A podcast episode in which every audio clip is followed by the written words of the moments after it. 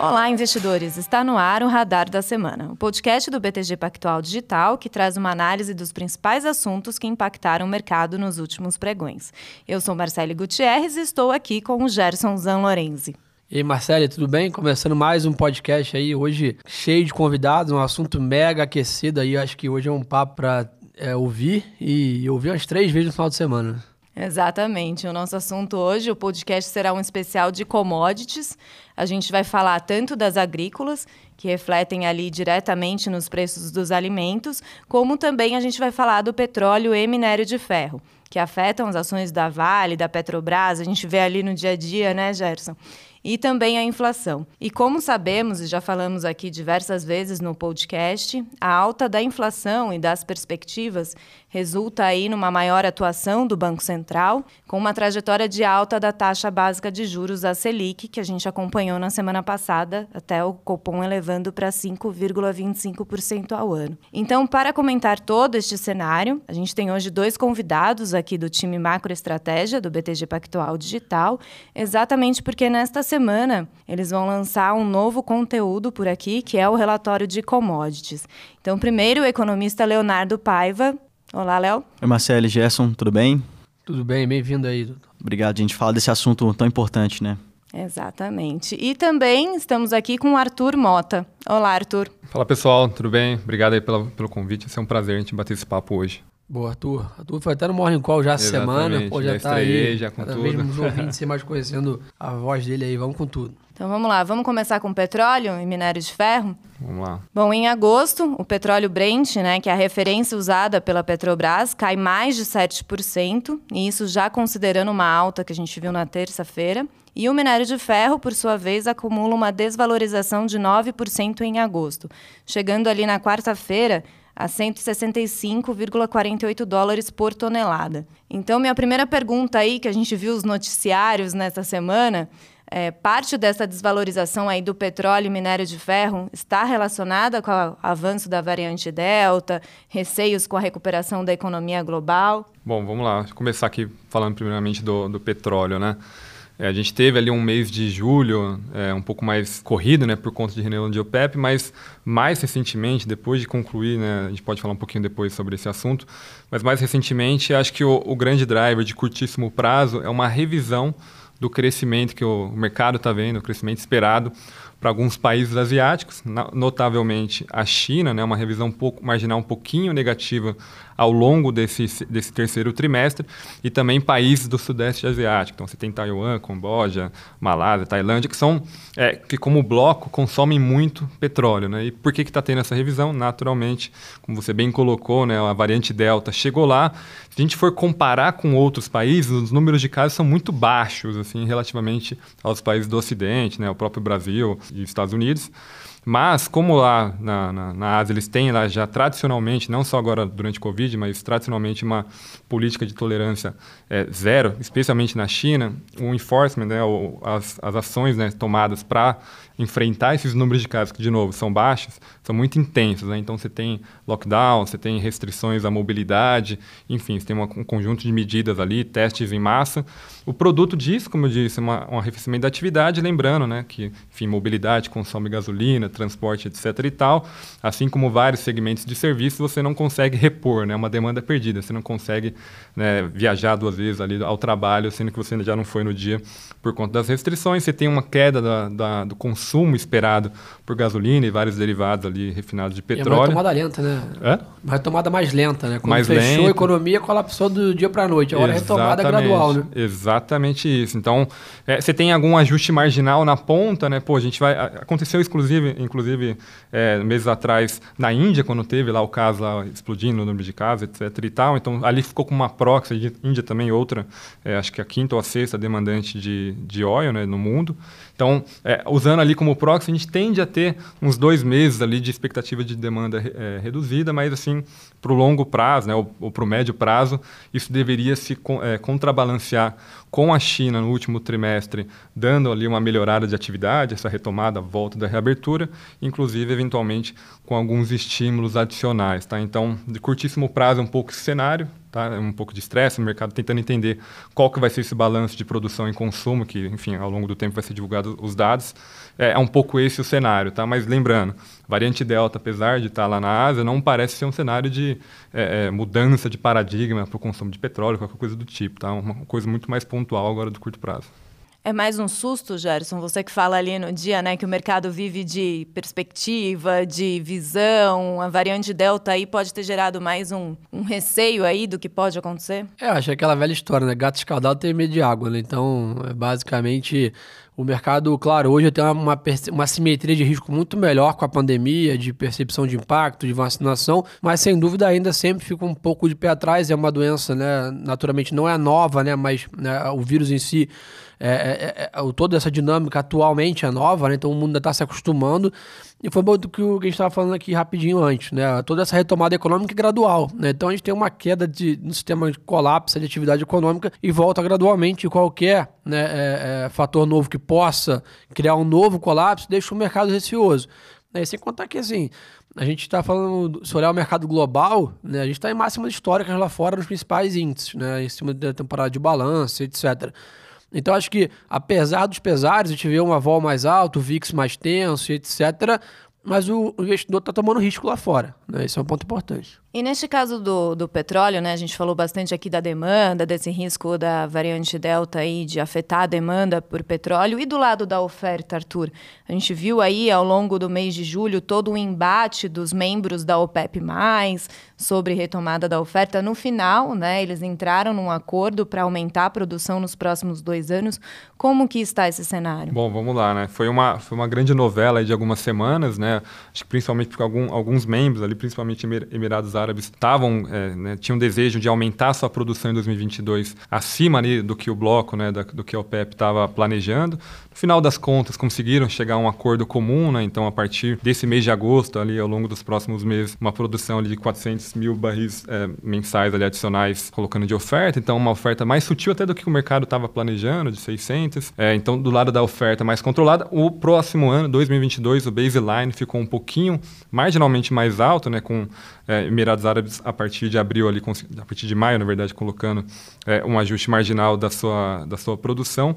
Mas em linhas gerais, né, o net de toda essa conversa não foi é, um cenário em que a oferta seria abundante, portanto você teria um risco de queda né, do preço do petróleo pelo esse aumento. Vai ter uma, naturalmente, essa oferta ela vai crescendo ao longo do tempo, ainda está em déficit né, em relação à capacidade produtiva, né, diferente das outras commodities no caso do, do petróleo, né, como você tem o cartel, você consegue regular muito mais facilmente essa oferta. Agora, né, de novo, resolvido né, essa, essa questão mais de curto prazo do parte da OPEP. Vão ter algumas reuniões à frente também, mas é mais de ajuste marginal, atualização do cenário, o que, se acontecer alguma novidade, é, como a própria variante Delta.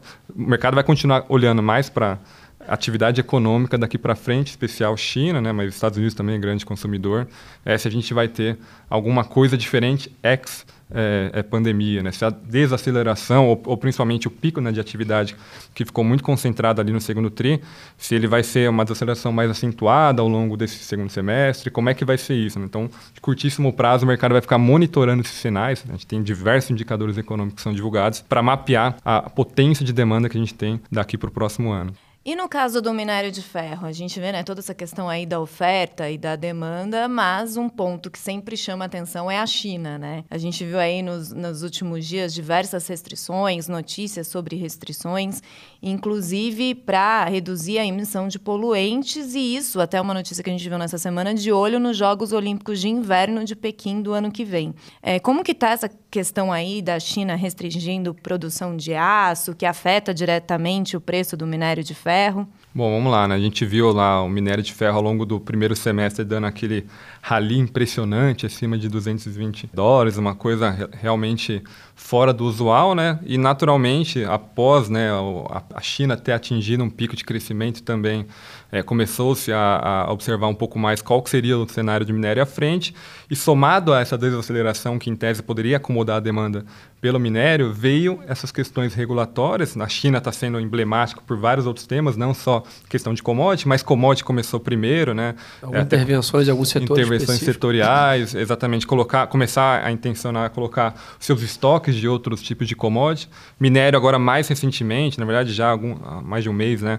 Eles têm uma investida ali para tentar reduzir a, a, poluição, né? A gente sabe que a emissão de gás carbônico da produção é, de aço é, é, bem elevada, a China acaba liderando essa emissão é, e eles têm um planejamento até 2030 né, de redução expressiva né, da, dessa, dessa emissão, um plano do governo. A gente sabe que o governo chinês ele é mais planificado, ele faz. Plano para 50 anos. Né? Exato, e, e, ele consegue fazer medidas mais duras do que outras, né, que no caso democracias não conseguem impor para o setor produtivo.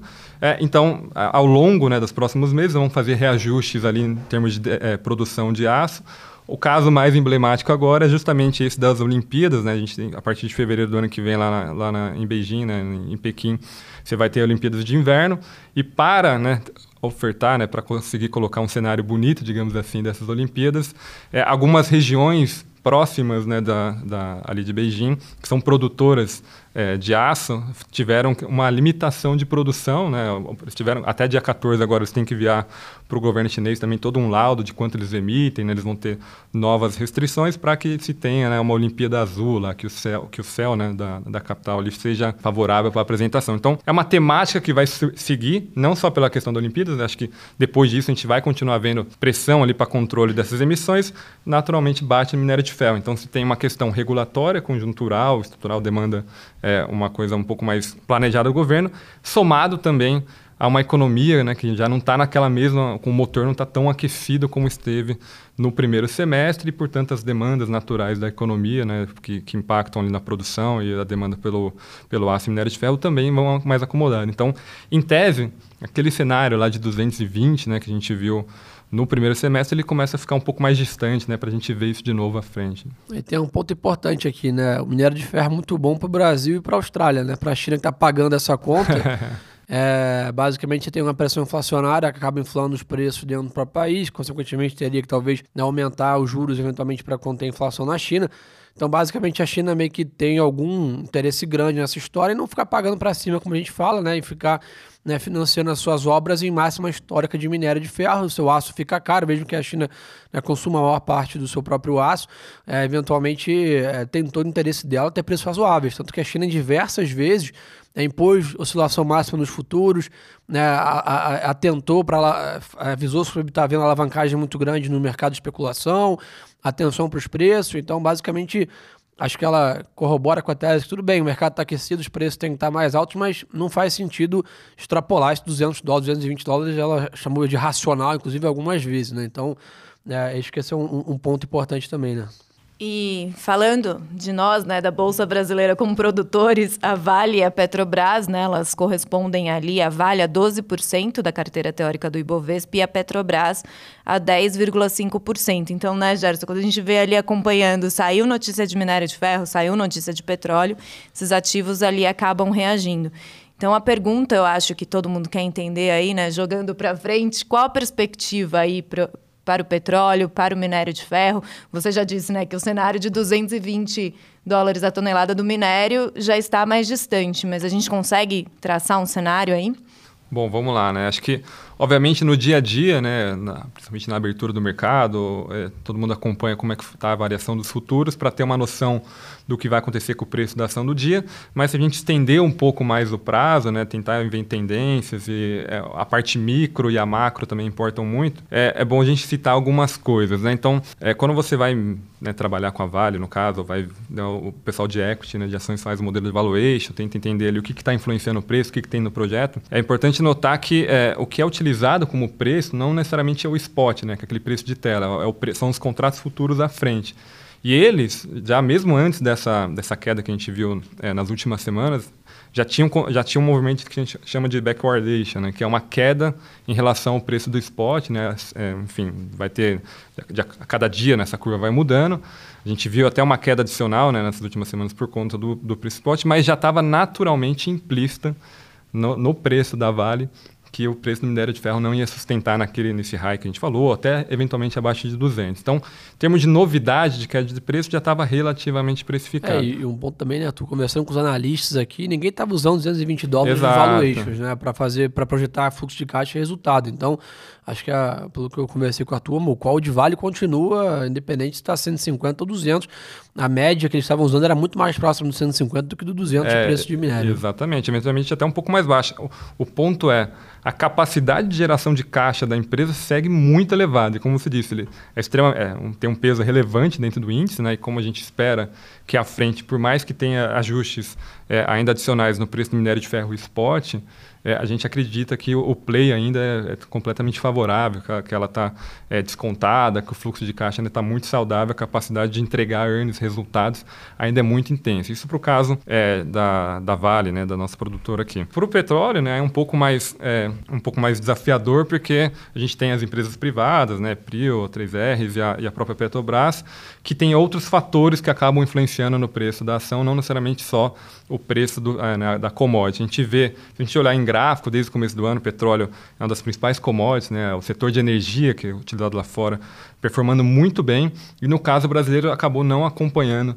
o preço do petróleo, ainda tem uma defasagem muito grande, né? implicitamente tem bastante coisa para entregar porque você tem outros desafios mais do lado de gestão macro para ser vencido. Né? Então, por exemplo, o, próximo, o, próprio preço da gasolina que é ofertado aqui domesticamente ainda tem uma defasagem relevante é, em relação à paridade que se segue lá no Golfo. Né? Então você tem alguns ajustes que o mercado precisa continuar monitorando para você é, conseguir valorizar em tese em linha com que a, a commodity vai andar. Né? Então, pensando na frente, o que a gente pode ter de preço de minério de ferro é uma continuidade da acomodação do preço. Já o petróleo, ele está num bom patamar, né? Obviamente, se não tiver nenhum choque adicional de demanda, mas a gente tenderia a ficar navegando aí nesse nível de 70, 75, eventualmente surgir um pouco acima, um pouco abaixo, mas nessa, nesse interim que, em tese, para a empresa é muito bom ainda, para as empresas aqui petrolíferas, tem agora essas questões aí mais macro barra políticas para ser vencidas, para clarear o, a, a, o cenário do setor. Do ponto de vista da commodity que eles negociam, ainda segue Então, acho que vai, vale monitoramento dessas outras aí, coisas. O da Petro mostrou aí quanto que a empresa Exatamente. Né, voltou aos trilhos agora recentemente. Eu acho que o petróleo se manter nesse nível de 70, aí a companhia segue sendo muito é, virtuosa, geradora de caixa, pagadora de dividendos. Né? Mas eu acho que é importante levantar, né? Que a vol realmente está muito alta nesse mundo. Né? A gente, pouco tempo atrás, estava falando de futuros negativos aí né?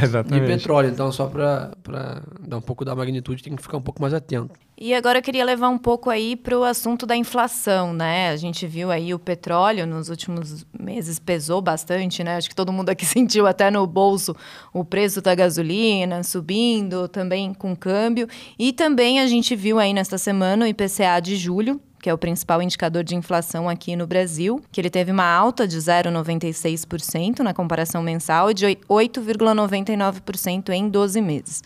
Os números vieram em linha com o esperado, mas a alta do IPCA em 2021 tá, está expressiva, de 4,76%, bem próximo do teto da meta de 5,25%. Então, primeiro, Arthur, queria entender assim essa questão das commodities do petróleo na inflação e depois, Léo, é, o outro ponto aí, até que o relatório aqui do BTG chamou a atenção, o peso da alta dos alimentos in natura aí na inflação. Então, vamos primeiro o petróleo aí, a gasolina, que acho que todo mundo quer saber. É, exatamente, né? Então, acho que, enfim, de fato, né, é um grande assunto aí, vai continuar sendo um assunto é, temático aqui para o Brasil ao longo desses próximos meses. O caso da gasolina é emblemático porque a gente ainda tem uma defasagem que deveria, né, em tese, ser fechada ao longo do tempo, né, esse tudo mais constante é, deveria ser altista, né? então, portanto, você tem ainda um risco inflacionário do ponto de vista da gasolina que foi é, bem, bem é, a contribuição né, marginal ao longo do primeiro semestre foi muito alta. A gente teve, o Léo vai falar um pouco mais de inflação, mas a gente teve é, gasolina e o preço de energia elétrica, mas aí também outros fatores climáticos. É, isso tende a, a, continuar no radar, né, podendo esticar um pouco mais as projeções que a gente tem é, para o final do ano. Né? Em algum momento esse reajuste teria que vir. É, a grande novidade é se a gente conseguir, digamos assim, melhorar a percepção de risco doméstico, a gente pode ter uma acomodação da taxa de câmbio e aí você não precisa necessariamente ter um reajuste, porque a, paridade né, não só via, é via petróleo, mas naturalmente via, via o câmbio também. Então, se a gente tiver uma apreciação, a gente conseguiria acomodar isso. Também, se o câmbio se apreciar, se acomoda outras pressões vindo de commodity. É, a sexta, né, a gente costuma olhar bastante o IPCA, mas existem outros índices de inflação aqui no Brasil, né? O GPM acaba sendo também utilizado aí para, enfim, para vários reajustes aí, principalmente de aluguel. Tem lá uma parte muito importante de commodity, tem commodity agrícola, commodity industriais, e lá também acaba batendo nessas né, pressões é, inflacionárias. Então, em tese, mesmo com esses preços de tela, né, que a gente tem hoje, que já são bem mais cômodos em relação ao que a gente teve meses atrás, tenderia a continuar tendo uma pressão inflacionária, principalmente de gasolina, né? Eu acho que vai virar, acaba sendo até um tema, um tema um pouco mais caro nos próximos meses aí para ficar no radar do investidor. Enfim, todo mundo que depende é, de cenário de juros e tudo mais é extremamente relevante a gente prestar atenção.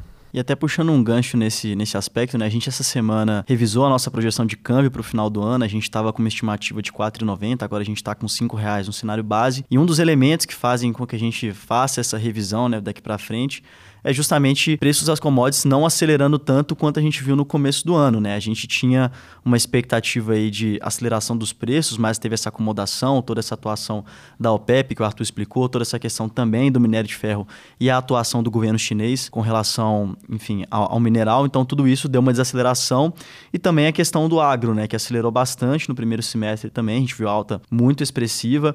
Para o final do ano, a gente pode ter algum cenário de alta ainda também e mas por algumas questões a gente vai explicar um pouco melhor, mas tem essa parte do câmbio também que a gente espera que, que enfim, tem esse cenário de cinco reais até o final do ano, mas a gente fez a revisão justamente pela questão de commodities né, no próximo semestre. E a questão dos alimentos, Léo? A gente viu aí é, condições adversas do clima, né? Todo mundo sentiu aí geadas. Perfeita, né? É, frio intenso no sul e no sudeste, além de problemas de produtividade na agricultura.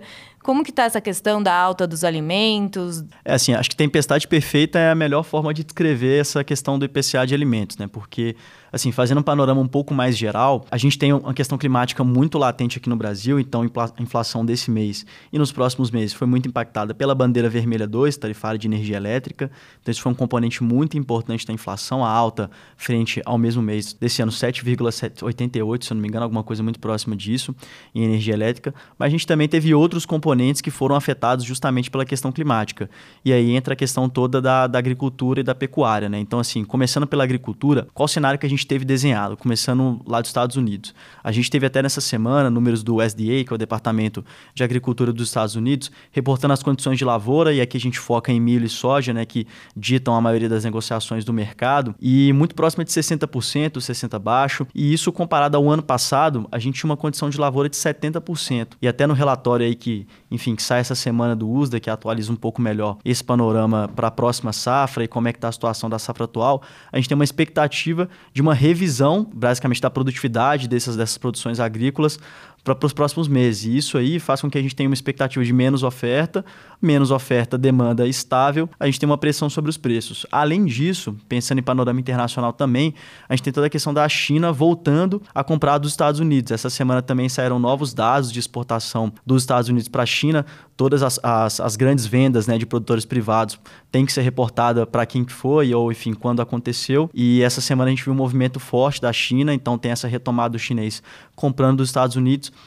e também traz uma pressão sobre o preço, né? A questão da demanda. Mas a gente está monitorando bastante o clima lá com relação à condição de lavoura. Tudo isso é muito importante. Vindo aqui para Brasil, o nosso panorama aqui é mais complicado ainda, porque a plantação de soja teve uma, uma, um atraso bem relevante aqui entre três e quatro semanas, e isso foi empurrando também para a plantação de milho. E aqui no Brasil, principalmente, quando a gente pega é, o início do ano, a gente teve uma seca muito relevante, e aí é reflexo dessa bandeira tarifária que a gente está conversando aqui, que pressiona nos preços, está uma seca bem relevante. E aí foi empurrando para as próximas plantações. E a gente teve duas geadas, uma geada mais entre junho e julho ali, a outra geada também expressiva no mês de julho. E isso castigou muito a segunda safra de milho, que também, enfim, trouxe pressões adicionais. Então, por exemplo, no IPCA a gente não viu ainda um efeito muito expressivo. Na parte de alimentos in natura a gente viu mais tomate, que teve uma alta bem relevante. Mas nos IGPs, o último IGP liberado, IGPDI, a gente já viu milho e soja com uma participação bem relevante nessa alta. Então, puxando novamente os IGPs para o terreno de aceleração. Né? Então, isso é um ponto de, de, monitoramento. A gente tem que pensar aí também, né? Como é que vão ser, como é que vai ser a apuração dessas perdas nas safras, né? Dado esse cenário de geada. Mas até a Conab, que é, enfim, companhia de, de abastecimento aqui, agro, que faz todo um reporte desse cenário para a gente, já revisou as suas estimativas de produção. E a gente aí pegando um parâmetro né? entre abril e junho se esperava alguma coisa entre 270 milhões de toneladas, agora para agosto 254 milhões de toneladas. Então a diferença bem relevante para a produção, dado que já não era um crescimento é, expressivo né, no começo do ano. Então é algo que a gente tem que ter no radar. E assim, por fim, para fechar um pouco mais esse, esse panorama geral, a gente tem que pensar que é, o boi ele tem que se alimentar de alguma forma. E a ração para o boi ele é justamente o milho, soja, trigo. Então tem todo um mix, mas o milho é o principal componente da ração do boi e isso aí também aumenta os custos de produção da pecuária. E, consequentemente, você também tem um impacto em alimentos como um todo. E pecuária foi um destaque desse PCA do último mês, né, do mês de julho. Então também é mais um elemento aí desse panorama agropecuário que a gente está atento, tanto para IPCA quanto também para exportações aqui no Brasil. A gente, enfim, tem uma balança comercial, uma expectativa para uma balança comercial forte esse ano e que pode também colaborar com o nosso câmbio no final do ano. Mas, enfim, acho que está tudo isso no radar da gente aqui.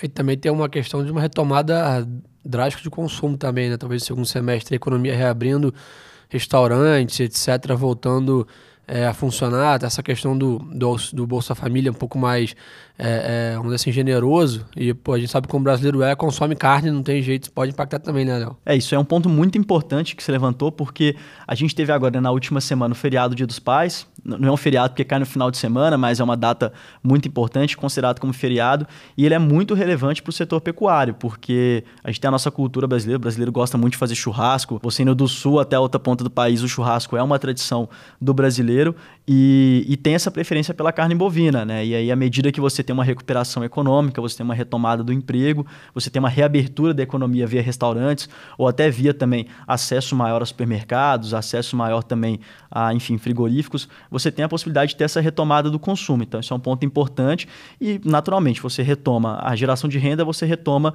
o consumo dos produtos que você tem preferência. Aqui, no caso brasileiro, a carne bovina é bem importante e, além disso, quando a gente apurar esse resultado do feriado de Dia dos Pais, vai ser relevante para a gente ter uma proxy de como que vão ser os próximos feriados, como é que vai ser, enfim, como é que vai ser as próximas comemorações, segundo semestre. A gente tem é, mais aquecido aí comemorações de empresas, comemorações de, enfim, de final de ano também, festas de final de ano. Tudo isso é muito relevante para o setor. O último TRI costuma ser muito aquecido para esse segmento. Então é importante para a gente ter uma proxy de, de como que vai ser esse andamento. E aí, para complementar na parte de Auxílio Brasil, Bolsa Família, Renda Cidadã, acho que o nome ainda é incerto, mas Auxílio Brasil parece ser o cenário mais, mais provável, mas com certeza a gente vai ter sim um aumento de demanda, né? E claro, a gente pode pensar, tudo bem, vamos, vamos pensar que a camada mais carente não vai comprar aquele corte mais nobre da carne, não vai comprar, enfim, uma grande quantidade, mas ele vai comprar um frango que é um substituto do, do boi, né? E aí, consequentemente, você tem uma relação de preço. Até o Arthur mencionou aqui, muito puxando por uma outra parte aqui do agro também,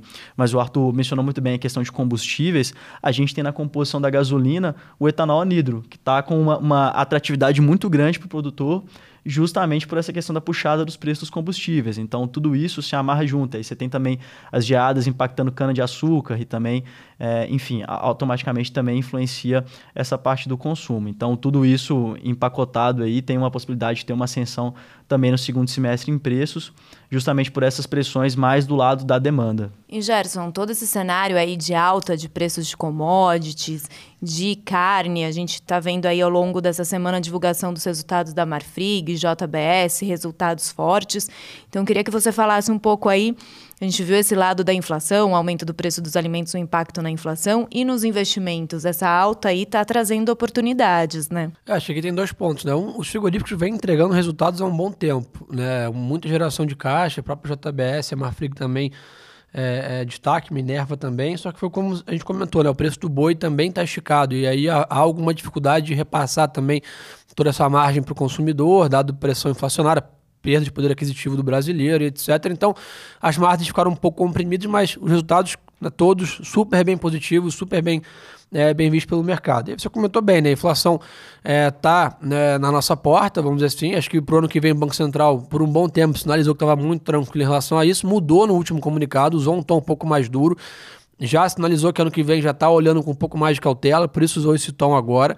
Mas sem dúvida, né, acaba que nesses momentos de grande volatilidade, mudança de postura de Banco Central, isso abrem boas oportunidades. Né, e como a gente sempre comentou, é, ruídos políticos, né, é, é, quadro fiscal, é, eleições, etc., trazem volatilidade, que vai fazer preço no final de um bom tempo, de um, de um período razoável, é balanço, é números, né, e a gente olhando a temporada de balanço aqui, né, hoje é um grande dia ainda para essa semana de, de números, mas olhando um first draft aqui, um first read, foram bons balanços iguais, foram também nos Estados Unidos.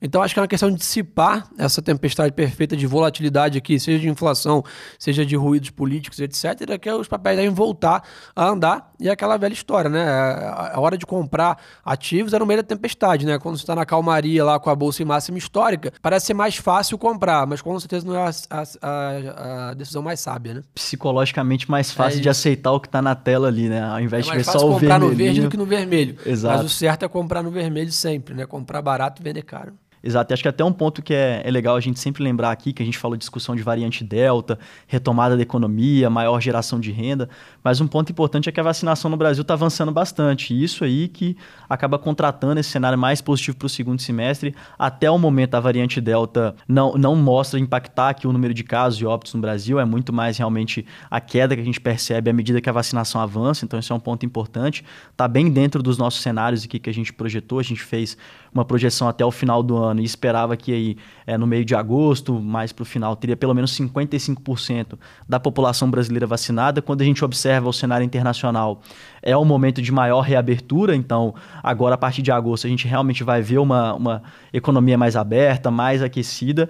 E aí também, assim, acho que a tendência até psicológica ali do investidor, do, do próprio cidadão como um todo, quando você tem uma sociedade funcionando mais de acordo com os momentos normais, pode ser que esse tipo de volatilidade também caia um pouco, né? Porque enfim, você tem uma calmaria um pouco maior, então você tem também riscos políticos sendo dissipados à medida que as discussões ganham mais maturidade. Então, tudo isso é importante para a gente também ter um segundo semestre um pouco mais positivo. É, eu vou, vou, puxar aqui também uma coisa interessante, né? O Gerson falou como é, nesses momentos que, que, surgem as grandes oportunidades. Né? Se a gente for olhar a Bolsa Brasileira como um todo, né? É, incluindo commodities, todos os segmentos, quando a gente tenta olhar os múltiplos dela, né? então tem o mais clássico ali que é o PI, né? o preço sobre lucro, principalmente pensando à frente, 12 meses à frente, ele está muito baixo né, em termos históricos, está né? Tá abaixo da sua média histórica, tem uma banda ali. É, de bolha, né? Está longe de ter uma bolha. Né? Tá, exata, é, exatamente. Pelo, se você for olhar o caso americano, pega qualquer índice americano ali e vê esse mesmo indicador, né, o PI, você vai ver o quão esticado ele está, né? não está exatamente uma, uma barganha. E no caso brasileiro, quando você tira essas empresas ligadas a commodities, metal mine e a parte de petróleo e gás, ela fica um pouquinho mais cara, mas ainda assim, como bolsa doméstica segue é, num múltiplo ali do PI muito em linha com a média histórica, relativamente atrativo. Se você colocar de novo, né, com, com uma bolsa completa colocando é, esses segmentos commodities, fica muito mais comprimido. Né? Então, de novo, passando essa esse cenário um pouco mais tempestivo de curto prazo, ainda entendendo essas pressões inflacionárias, mas principalmente a parte macro-política Brasil, é, o mercado, não só os brasileiros institucionais, mas principalmente o global, vai seguir procurando as oportunidades, principalmente dentro dos emergentes, vai abrir uma janela e o Brasil, o Brasil pode seguir como um grande play aí, é, dada a relação de preço e, e lucro, né, os descontos aqui domésticos. Né, e, e um ponto importante, assim, né, que até a gente falou sobre o próximo ano, questão de inflação, etc. E o Gerson mencionou muito bem a questão do Banco Central. O Banco Central está atuando, né? Então, o que a gente pode controlar, que é política monetária, tem a, a possibilidade de ter a melhor aí, está mais sob controle. Questão de clima e todos os outros pontos aí foge um pouco da, do nosso controle, mas, enfim, acho que cenário positivo aí também de, nesse aspecto do que está na nossa mão, né?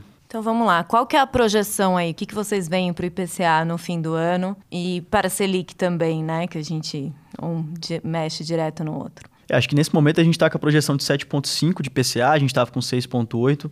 Nesse 7,5 a gente tem três grandes elementos incorporados. Né? O primeiro deles é uma bandeira tarifária vermelha 2 para dezembro, justamente por essa deterioração do cenário climático, cenário de chuvas, então realmente está negativo, está complicado. A gente não vê ainda um racionamento, o racionamento ainda é um cenário com baixíssima probabilidade mas a gente tem essa questão de ter um custo mais elevado da bandeira tarifária em dezembro. Né? Na verdade, o custo da bandeira tarifária é mais elevado ainda, que a gente tem a possibilidade de um novo reajuste de 9,49 para 11,50 esse custo adicional da bandeira tarifária a cada 100 megawatts-hora de uso.